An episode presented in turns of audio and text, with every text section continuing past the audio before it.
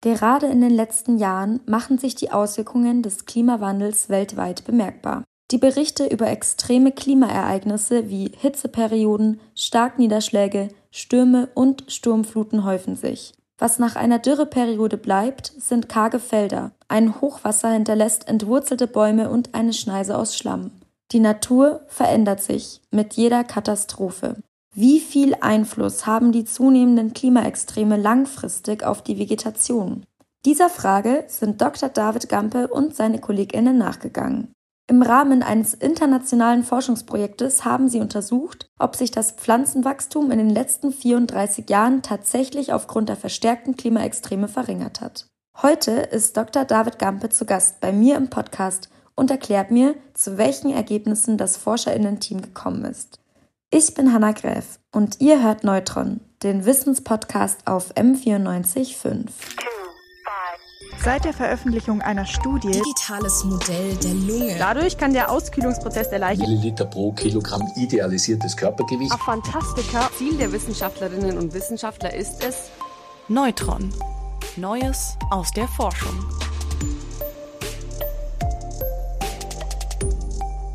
Ja, hallo und schön, dass du da bist. Ja, hallo, freut mich auch. Vielen Dank, dass ich da sein darf. Willst du dich vielleicht zu Beginn erstmal kurz vorstellen? Sehr gerne. Also ich bin der David Gampe, ich bin an der LMU München beschäftigt, habe da auch promoviert, war zwischenzeitlich in Augsburg und bin von meiner, sagen wir mal, Studienausbildung her Geograf und bin in Forschung und Lehre tätig und in der Forschung beschäftige ich mich eigentlich mit dem Klimawandel, regionale Auswirkungen, aber auch globale Auswirkungen und zuletzt habe ich mich fokussiert auf die Auswirkungen von Klimaextremen auf Pflanzenwachstum oder globale Vegetationskreisläufe. Genau, über die Forschung wollen wir ja heute beide sprechen. Magst du mir vielleicht mal so ganz kurz zusammenfassen, was denn da so grob untersucht worden ist? Gern. Also wir haben im Wesentlichen uns angeschaut, wie sich Klimaextreme, im Speziellen Dürre und Hitze und ja, allgemeine Niederschlagsknappheit auf das Pflanzenwachstum auswirkt und hier im Besonderen auch wieder auf die negativen Extreme der sogenannten Bruttoprimärproduktion uns konzentriert. Also ich als Nicht-Geografin habe da jetzt eher Fragezeichen im Kopf als ein Aha-Moment. Was Klimaextreme sind, das habe ich verstanden. Aber könntest du mir vielleicht nochmal erklären, was denn genau negative Extreme des Pflanzenwachstums sein sollen? Wie kann ich mir das denn vorstellen? Ja, also äh, vielleicht allgemein mal negative Extreme, bisschen weniger abstrahiert. Ich glaube, mit Extrem kann jeder was anfangen, wenn es um Temperatur geht. Also sowohl positive Extreme, also starke Abweichungen von der Norm, wenn man das jetzt mal ein bisschen fachlicher ausdrücken will. Positive Extreme der Temperatur wären also Hitzewellen zum Beispiel, starke Temperaturen von 40 Grad oder mehr, die wir einfach sehr, sehr selten haben. Negative Extreme wären dann sozusagen auf der anderen Seite der Norm, also negative Temperaturen, starke Frostwellen. Und das gibt es beim Pflanzenwachstum auch. Das heißt, da gibt es ein langjähriges Mittel, in dem die Pflanzen äh, CO2 aus der Atmosphäre aufnehmen. Und da gibt es Phasen, in denen nehmen sie mehr auf. Das sind dann die positiven Extreme. Und es gibt Phasen, in denen sie weniger aufnehmen. Das sind die negativen Extreme. Und das wird stark vom Klima gesteuert und beeinflusst. Und dann gibt es noch einen Begriff, den wir noch klären müssen, bevor ich glaube, die Zusammenhänge verständlich sind, und zwar die Bruttoprimärproduktion. Davon hast du ja vorher auch gesprochen. Was ist denn das genau? Primärproduktion an sich erstmal. Es gibt Brutto- und Netto-Primärproduktion und Primärproduktion an sich bezeichnet erstmal die Produktion von sogenannter Biomasse. Und Biomasse ist alles, was wir als Pflanzen kennen, also Blätter, Stämme, Äste und so weiter. Und das Ganze wird durch die Pflanzen über die Photosynthese produziert, indem sie CO2 aufnehmen und hier kann man jetzt noch in Brutto- und Netto-Primärproduktion unterscheiden. Und das ist so wie beim äh, Einkommen auch. Da gibt es ein Bruttoeinkommen und ein Nettoeinkommen. Und Brutto ist in dem Fall alles, was in das System reingeht, also alles, was an CO2 von den Pflanzen aufgenommen wird. Und Netto-Primärproduktion würde dann auch das betrachten, was noch rausgeht. Aber ich habe mich auch nur auf die Brutto-Primärproduktion, also nur auf die eingehenden CO2-Flüsse sozusagen interessiert. Okay. Und warum kann man dann über die Bruttoprimärproduktion der Pflanzen am Ende eine Aussage darüber treffen, inwieweit die negativen Extreme zu oder abgenommen haben? Warum wurde das als Wert gewählt? Ja, das hat diverse Gründe. Man hätte sicherlich auch die Nettoprimärproduktion nehmen können, aber da ist mit der Bruttoprimärproduktion erstmal einfacher, weil man nicht diese Balance, dieses Gleichgewicht ausrechnen muss, diese Nettoprimärproduktion. Das heißt, die Bruttoprimärproduktion eignet sich da deutlich besser, was einfach dieser eingehende CO2-Fluss ist, den man sich anschaut und der ist einfach eine entscheidende Größe. Und man kann es auch ganz trivial beantworten. Das hat auch was einfach mit der Verfügbarkeit von Datensätzen zu tun. Und wenn wir uns die Bruttoprimärproduktion anschauen, da gibt es mehrere Varianten, wie man die sozusagen bestimmen oder abschätzen kann. Und bei der Nettoprimärproduktion kommen dann einfach weitere Unsicherheiten und weitere Komponenten hinzu. Super, danke dir. Ich glaube, die wichtigsten Begriffe sind jetzt geklärt. Wie kann ich mir dann jetzt diese Untersuchung vorstellen? Also habt ihr dann weltweit Proben genommen und die miteinander verglichen oder habt ihr euch mehr auf einen Bereich beschränkt? Also die Untersuchung an sich ähm, muss man dazu sagen, habe natürlich nicht ich alleine gemacht, sondern wir waren ein großes Team, ein internationales Team. Und man hätte das durchaus über Proben machen können. Also man kann das am Punkt messen und eine, eine Probenentnahme ist immer eine Punktmessung.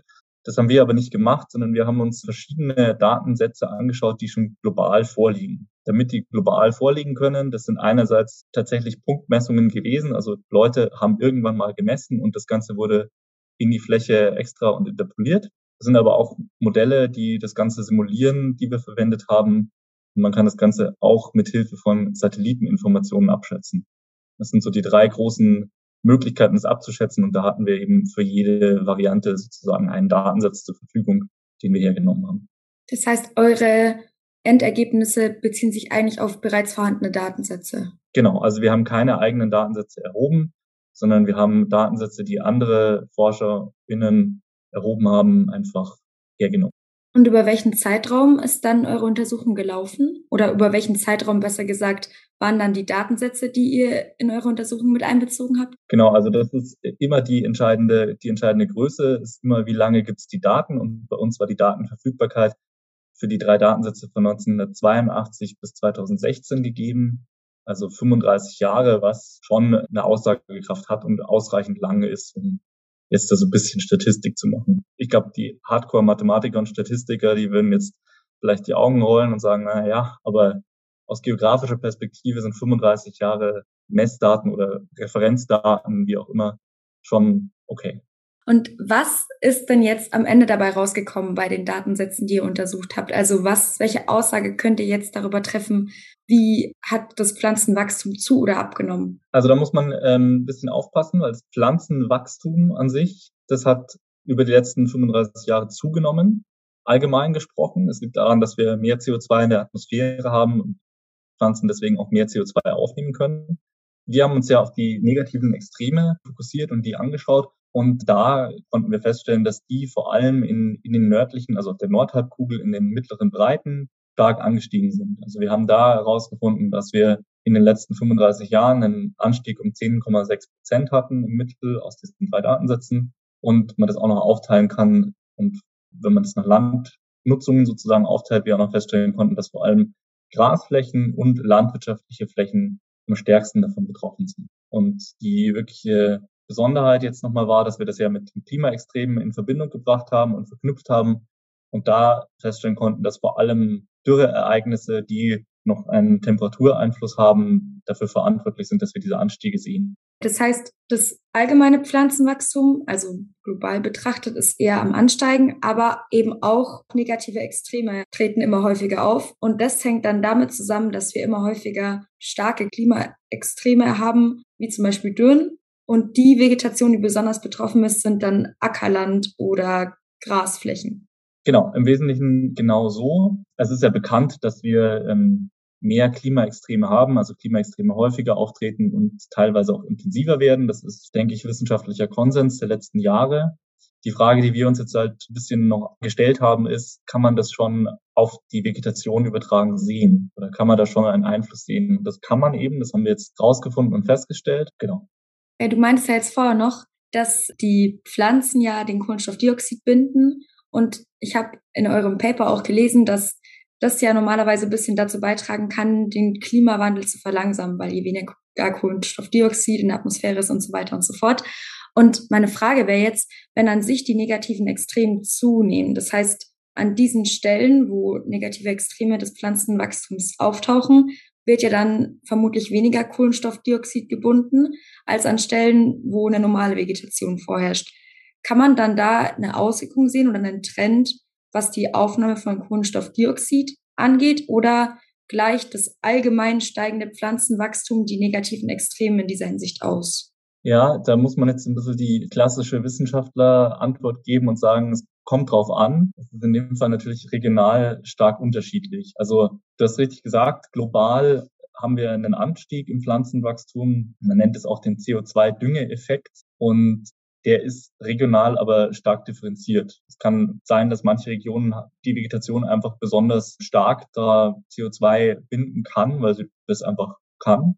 Und in anderen Regionen ist das vielleicht nicht der Fall. Das Temperatur und Einstrahlung und so weiter limitieren das Pflanzenwachstum natürlich auch.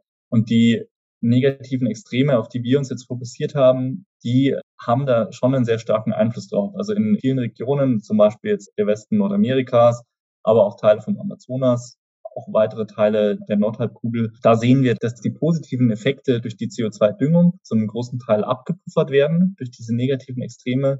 Und in manchen Regionen, in denen die positiven Einflüsse der CO2-Düngung nicht so stark sind, die negativen Extreme das Ganze umkehren beziehungsweise einen negativen Trend sogar verschärfen. Aber wenn man jetzt in so einer Region ist, wo besonders negative Extreme des Pflanzenwachstums aufgetreten sind, weil sagen wir mal was weiß ich, wir haben eine Region, wo sehr viel Landwirtschaft betrieben wird und dann ist da eine Dürre, ähm, lange Dürreperiode, also quasi ein negatives Extrem des Pflanzenwachstums zur Folge hat. Welche Gefahren haben die denn dann für zum Beispiel jetzt den Bauern, der da seine Felder bestellen will? Also ich glaube, den Einfluss von Dürre auf die Pflanzen, ich glaube, den kennt man vielleicht auch am eigenen Leib. Bei mir ist immer das Basilikum, das regelmäßig eingeht, weil ich es vergesse zu gießen. Und das betrifft natürlich den Landwirt analog auch. Also der muss natürlich dann da irgendwie dafür sorgen, dass seine Felder den Wasserhaushalt irgendwie ausgleichen können. Also das Wasser, was jetzt nicht in Form von Regen fällt, das muss er halt aus Bewässerung irgendwie einbringen. Und Bewässerung ist aber auch nur eingeschränkt möglich. Also wir haben halt auf der Welt nicht überall unendlich Verfügbarkeit von Wasser und deswegen kann man da eben diesen Effekt nur durch Bewässerung nur teilweise ausgleichen. Das heißt, kurzfristig wird der Landwirt oder die Landwirtin versuchen, das Feld zu bewässern. Langfristig, wenn das jetzt eine Region ist, in der es eben regelmäßiger zu stärkeren Dürren kommt, dann muss man vielleicht sich überlegen, ob man andere Sachen anbauen möchte oder muss. Aber sind die negativen Extreme von Pflanzenwachstum eher ein temporäres Phänomen? Weil wenn jetzt so eine Dürreperiode kommt, und die Pflanzen erstmal eingehen und nicht mehr wachsen können oder sterben, dann hört die Dürre ja im besten Fall irgendwann wieder auf und dann könnte sich die Vegetation ja theoretisch erholen, oder? Oder würde man eher sagen, dass sich die negativen Extreme ausbreiten und dann auch vor Ort fortwähren über einen längeren Zeitraum hinweg? Klar kann sich die Vegetation auch wieder erholen. Allerdings, was dann ja verloren ist, ist das ganze CO2, sage ich jetzt mal plakativ, das in der Zeit nicht aufgenommen wurde. Also selbst wenn die Vegetation danach sich wieder erholt und dann irgendwann wieder in den Zustand kommt, wo sie normal CO2 bindet und aufnimmt, das Ganze, was dazwischen passiert ist während der Dürre, als die Vegetation eben abgestorben war, diese CO2-Menge, die konnte natürlich nicht aufgenommen werden. Und natürlich sind so extreme Ereignisse immer lokal und oder regional und auf einen relativ kleinen Zeitraum beschränkt. Aber können je nach Region auch immer häufiger auftreten. Und ich glaube, das ist was, was wir jetzt aus den letzten Jahren der Forschung schon sehen, dass vor allem Klimaextreme eigentlich auch in weiten Teilen der Welt immer häufiger auftreten. Das heißt, so negative Extreme des Pflanzenwachstums, die damit ja korreliert sind, wie wir jetzt festgestellt haben, dann auch häufiger auftreten werden. Das heißt, du würdest dann abschließend eigentlich auch sagen, dass es schon einen Trend gibt, der darauf hindeutet, dass es immer mehr negative Extreme des Pflanzenwachstums gibt. Also wir haben uns in der Studie jetzt nicht explizit Trends angeschaut, aber ich denke, das ist was, was man ableiten kann oder was man vermuten kann zumindest. Wenn man sich Studien anschaut, die sich mit der Frage auf die nächsten 100 Jahre beschäftigt haben, also mit Klimamodellen das Ganze angegangen sind, die haben das auch festgestellt, dass es eben einige Regionen auf der Welt gibt, zum Beispiel jetzt den Westen Nordamerikas, zum Beispiel Ostasien, teilweise auch den Amazonas, in denen das der Fall sein wird, dass wir da einen starken Trend haben, dass diese negativen Extreme zunehmen und was wir jetzt im Prinzip festgestellt haben, dass in manchen Regionen wir da jetzt schon so einen Effekt sehen können. Gibt es da noch irgendwie einen positiven Abschlussgedanken, irgendwas, wie wir was besser machen könnten, um so negativen Extremen des Pflanzenwachstums entgegenzugreifen? Also man muss jetzt allgemein vielleicht auch mal nochmal sagen, natürlich ist die Studie, dadurch, dass wir uns nur mit den negativen Extremen beschäftigt haben, auch, auch sehr einseitig. Das ist aber, glaube ich, bei fast allen Forschungsarbeiten so, dass man ja irgendwo das Forschungsfeld abstecken muss. es gibt natürlich auch positive Extreme. Das heißt, über vielen Niederschlag und gute Temperaturverhältnisse gibt es auch Regionen auf der Welt, wo das Pflanzenwachstum in so positiven Extremen besonders stark zugenommen hat. Das heißt, es kann auch sein, dass sich das ein bisschen wieder ausgleicht oder zumindest diesen Effekt zu einem gewissen Maße abpuffert. Was wir jetzt konkret tun können, ist, naja, ich glaube, allgemein gesprochen, all das, was man so gegen den Klimawandel tun kann. Also wir können natürlich dafür sorgen, dass weniger CO2 emittiert wird, um zu versuchen, dass möglichst diese Klimaextreme nicht noch mehr zunehmen und die globale Erwärmung ein bisschen begrenzt werden kann. Das wäre sicherlich schon ein guter Schritt. Gut, dann bedanke ich mich ganz herzlich, dass du heute bei mir warst und mit mir darüber gesprochen hast. Und ja, dann drück mir mal die Daumen, dass viele positive Extreme in den nächsten Jahren vielleicht noch mit der Forschung festgehalten werden können. Ja, vielen Dank, dass ich hier sein durfte. Neutron. Neues aus der Forschung.